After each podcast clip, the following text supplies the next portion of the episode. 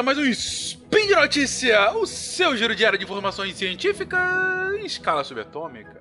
Eu sou o Fencas e hoje, dia 23 Auroran do calendário Decatrian, ou dia 24 de janeiro do calendário Fajuto, falaremos de relações internacionais. E no programa de hoje, o SciCast estava certo e o fim do mundo realmente está próximo. Talvez. E, aliás, quão livre é o mundo? Tenha cuidado ao mudar sua nacionalidade. E sinceras desculpas aos ratos. Mas morte à salmonela. Speed Notícias.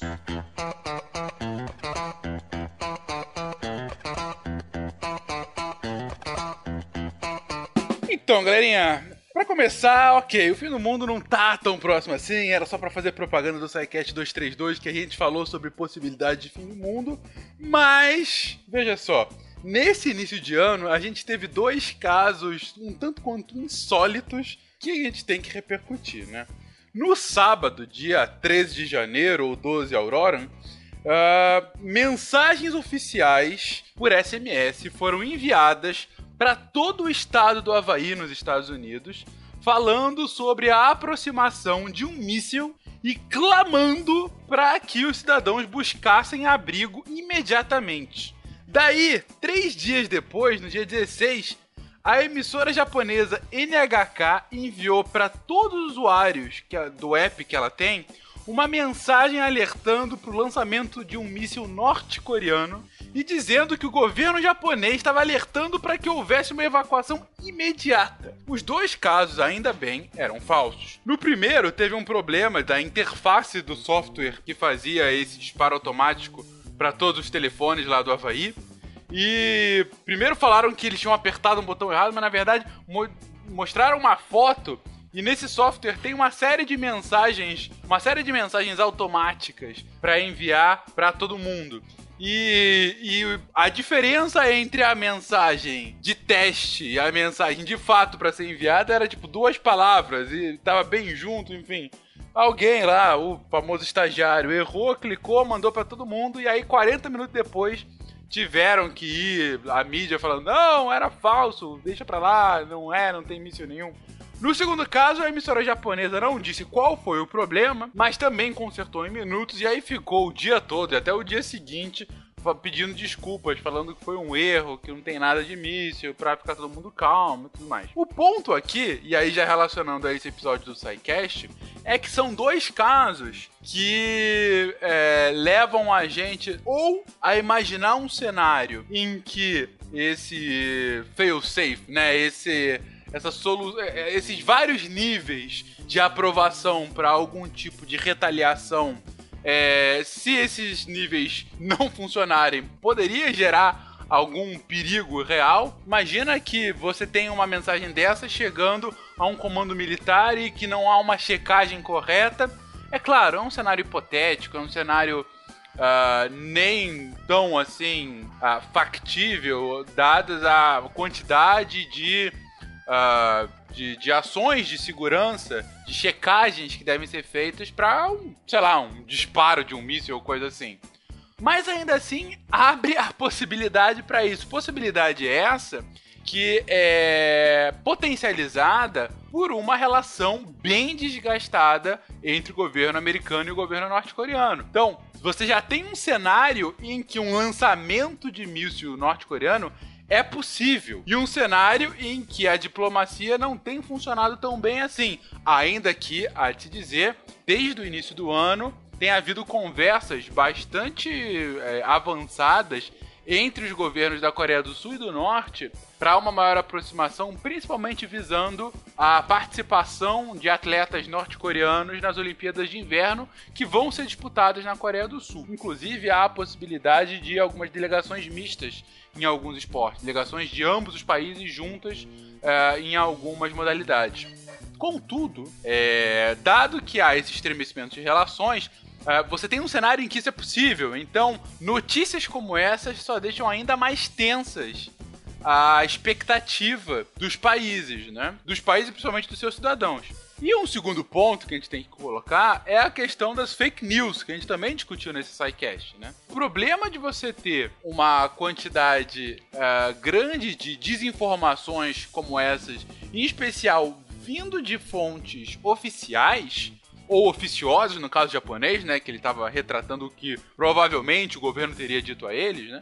O problema disso é que você tem uma quebra da credibilidade dessas fontes. Sendo assim, o governo passa a ser visto cada vez mais com menos crédito, o que levaria ao cenário do João e o Lobo. Ou seja, imagina se isso acontece porventura novamente nos Estados Unidos na semana que vem. Aí acontece uma terceira vez, só que dessa vez é verdade. Será que a população vai de fato ouvir? Ou seja, você começa a ter uma quebra de legitimidade da fala dessas, dessas, desses órgãos, né? No primeiro caso do próprio governo, no segundo da mídia, de uma mídia bem grande. O NHK é um canal bem grande no Japão. Para piorar a situação no caso dos americanos, também na mesma semana do caso do Havaí, é, você teve um, um, caso em que uh, uma luz rápida cruzou o céu de Michigan e depois teve uma explosão. Logo depois veio, vieram a público falar que foi só um meteoro que explodiu entrar a atmosfera. Só que assim, essas coincidências, é claro, a chance de acontecer alguma coisa do gênero pra é, inflamar ainda mais é pequeno. Só que pode acontecer. E era justamente isso que a gente comentou no SciCast sobre o fim do mundo. Uma sequência de desinformações, notícias ma maldadas e tudo mais e de repente levar a, ao caos, ao caos generalizado. Mas, enfim, ainda bem, nada disso aconteceu. E na nossa segunda notícia vamos falar sobre o relatório Freedom in the World 2018 lançado pela organização Freedom House, que é uma ONG, é uma ativista pela liberdade em todo o mundo, né? Ela fala que o mundo pacífico é um mundo em que a grande liberdade, em que as democracias funcionam plenamente, e na verdade é toda uma teoria uh, das relações internacionais, a teoria chamada de paz democrática, que realmente fala isso, que não há guerra entre duas democracias plenas. Pois bem, esse relatório dela, dessa ONG, é um relatório que existe desde os anos 50, uh, ah, que leva em conta conceitos relacionados a direitos políticos e liberdades civis individuais uh, em todos os países do mundo, né? É, ou seja, eles levam em conta o processo eleitoral, o pluralismo político e a, e a participação dos cidadãos na, na democracia, uh, o funcionamento do governo, a liberdade de expressão de credo, direitos de associação, o Estado de Direito, direitos individuais, enfim. E aí tem uma série de perguntas, enfim. Tem aqui o link se vocês quiserem dar uma olhada melhor na metodologia e no próprio ranking. Uh, e a partir de tudo isso, eles dão uma nota de 0 a 100 para o país, 100 sendo a liberdade absoluta e 0 sendo a total falta de liberdade. Uh, em 2018, eles chegaram a, a, uma conta em que 40, cerca de 40% da população mora em países livres e, em contrapartida, 37% em países não livres. E o restante num, num misto, né, em países parcialmente livres. Uh, o principal ponto desse ano é que eles alertam que em 2017 a democracia está enfrentando a pior batalha dela na, na sua existência moderna, né, nessa na democracia moderna. Uh, sendo que 71 países do, de 2016 para 2017 tiveram um declínio no seu nível de liberdade. E é o 12 ano consecutivo que a média global de liberdade nesse ranking cai. O Brasil, ele é considerado um país livre, ele tem uma nota de 78 de 100. Uh, ah, acima de 70 é considerado um país livre, né? E, e a gente está há algum tempo nesse ranking, uh, nesse, né, com essa nota, né? Há dois anos atrás a gente estava com uma nota de 81, caiu principalmente por conta dos escândalos de corrupção. Uh, e a gente tem hoje a mesma pontuação que países como Israel e África do Sul. No topo do ranking, a gente tem a Finlândia, a Noruega e a Suécia, que lideram com 100, perfeito, né? Na América Latina, o país com o maior score seria uh, o Uruguai, com 98. E no fundo do poço, os cinco países com menos liberdade no mundo seria a Síria, Tibete, o Sudão do Sul, a Coreia do Norte e a Eritreia. A Síria, inclusive, ela tá tão ruim que ela tá com um score de menos um. Não sei como ela chegou a menos um, mas enfim, se você quiser dar uma olhada, vê lá na metodologia deles. Nossa terceira notícia é que pela primeira vez na história, nessa semana, o Brasil extraditou uma brasileira nata ao exterior. A Cláudia Cristina Sobral, ela está sendo acusada de homicídio qualificado do seu ex-marido, Carl Horig, que foi morto em 2007 Uh, em Ohio, nos Estados Unidos. O Carl Horig, para piorar pro caso da Cláudia, ele é ex-piloto da Força Aérea Norte-Americana e o caso ganhou grandes proporções. Ele está sendo considerado um, um, herói nacional que foi assassinado, né?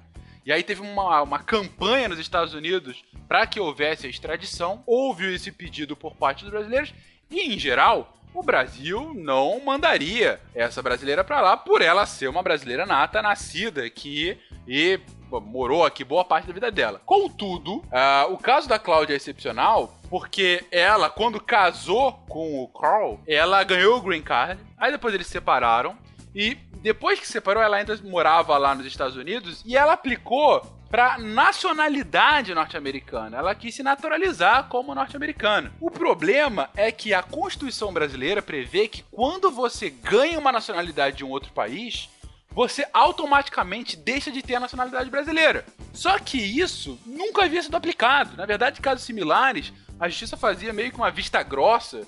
É, e aí a diplomacia entrava e tudo mais e ficava por isso mesmo. Então o cara continuava sendo brasileiro, mesmo tendo uma outra nacionalidade. O caso da Cláudia é o primeiro em que a justiça declarou que não, ela perdeu a nacionalidade brasileira como ela não é mais uma brasileira, ela agora é uma nacional norte-americana, ela tem que ser extraditada. Uh, o caso foi parar no Supremo Tribunal Federal e realmente foi esse o, a decisão final. Ela, é, ela não é mais brasileira, ela é norte-americana e por isso tem que ser julgada pela justiça norte-americana. E aí foi extraditada né, na semana retrasada. A questão é que, pelo caso ter acontecido em Ohio, havia, nesse caso, a pena máxima poderia ser tanto prisão perpétua como até a pena capital. Ela podia ser executada pelo Estado norte-americano, se culpada e pegando a pena máxima. Só que nesse caso, como é uma extradição, você tem um princípio internacional que, em caso de extradição, o país que está enviando esse nacional estrangeiro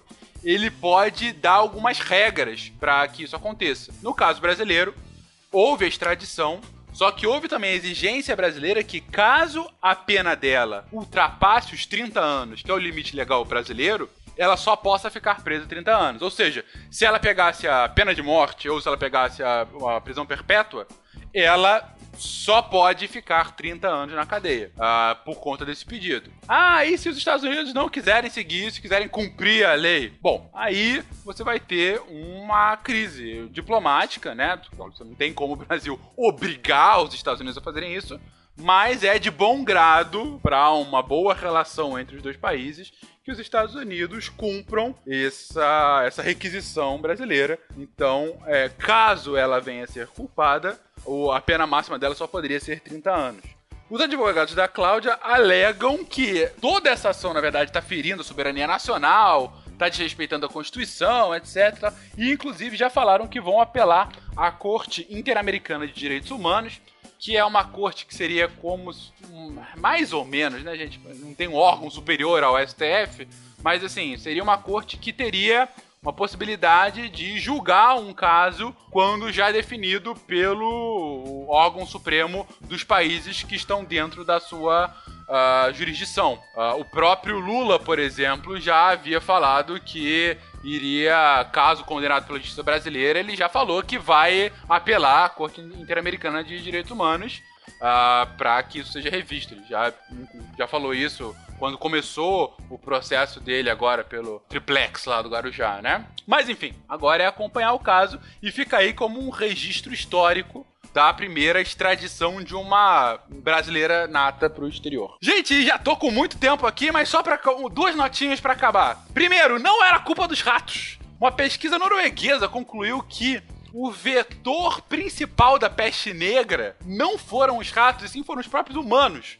A peste negra era transmitida por piolhos e pulgas dos humanos que a gente lembra não tinha os melhores hábitos sanitários naquele momento, né? Então, peço perdão pelo vacilo aos ratos, mas ao mesmo tempo, maldita salmonela. Também uma pesquisa do Instituto Max Planck, uma pesquisa arqueológica, concluiu que uma das principais causas da erradicação asteca, quando da chegada dos europeus, foi por salmonela. Eles ainda não sabem qual foi exatamente o vetor da doença, mas está cada vez mais claro que de fato a salmonela teve um papel fundamental para dizimar a civilização asteca. E chega que eu já falei demais aqui. Todos os links comentados aqui estão no post, se vocês quiserem se prevenir de salmonela, ver o caso da brasileira extraditada, ver qual é o ranking global de liberdade, ou mesmo dar uma olhada sobre o fim do mundo. Qualquer comentário, crítica, elogio, declaração de amor, beijo pra Xuxa, deixa aí no post ou manda um e-mail pra gente. Fala conosco se você quiser comentar sobre essas notícias. Lembra ainda que o podcast só é possível de acontecer por conta do seu apoio maravilhoso no Patreon ou no Padrim do SciCast. E é isso. Um grande abraço. Até amanhã. Um beijo do Fênix.